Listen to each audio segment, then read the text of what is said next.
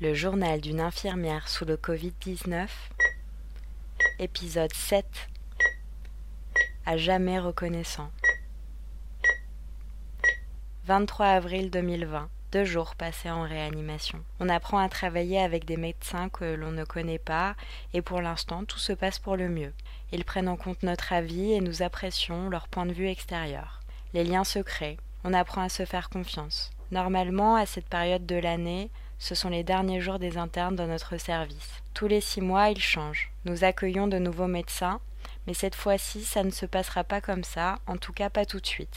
Ils resteront au moins un mois de plus avec nous. Un changement d'interne dans ce contexte serait impensable. Apprendre toutes les spécificités d'un service à une petite armée de médecins serait trop compliqué.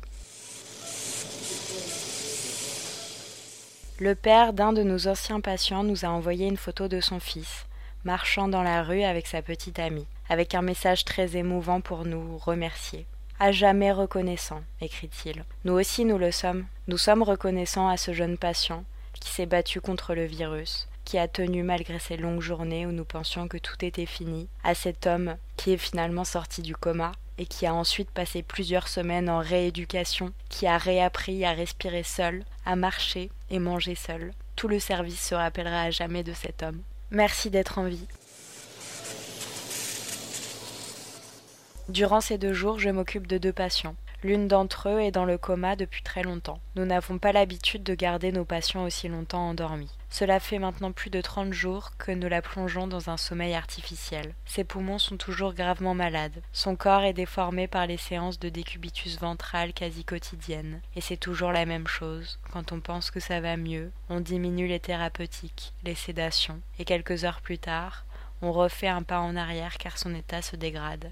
Elle a aussi beaucoup saigné durant les semaines dernières à cause de l'héparine. Celle-ci a donc été diminuée, provoquant la présence de gros caillots dans la membrane de celle-ci. Cette dernière n'est donc plus assez efficace, n'oxygène plus assez le sang, et il y a un risque qu'un des caillots se détache et migre jusque dans la patiente, dans son cerveau, ses poumons ou son cœur. Combien de temps pourra-t-elle profiter de ce traitement? Mon autre patient est dans un état totalement différent. Il est conscient. Il est resté dans le coma encore moins longtemps et a été extubé avant-hier. On a fait un relais par oxygène à haut débit à l'aide de lunettes placées dans le nez. Notre rapport avec ce patient est assez difficile car il est très opposant aux soins. Il refuse tout, ne fait aucun effort pour s'en sortir. Quand on se bat depuis des semaines pour des gens qui n'ont presque aucune chance et qu'on se retrouve face à quelqu'un qui bloque un lit de réanimation mais qui refuse chaque soin, c'est frustrant. Malheureusement, cet homme ne parle pas français, nous ne pouvons donc pas connaître ses raisons ou discuter avec lui de la situation. Nous faisons donc les soins avec prudence, douceur, nous évitons tout ce qui fait mal pour ne pas envenimer la situation. Les médecins me demandent de mettre ce patient au fauteuil pour améliorer sa fonction respiratoire. J'en parle donc au kinésithérapeute du service et nous décidons dans un premier temps d'essayer d'asseoir le patient au bord du lit. Mais il ne fait aucun effort. Il n'a aucun tonus, sauf pour nous donner des coups dans le ventre. Il se laisse tomber et fait non de la tête. Nous nous faisons mal au dos, nous prenons des coups. Pourquoi au final? C'est agaçant. Je suis énervée.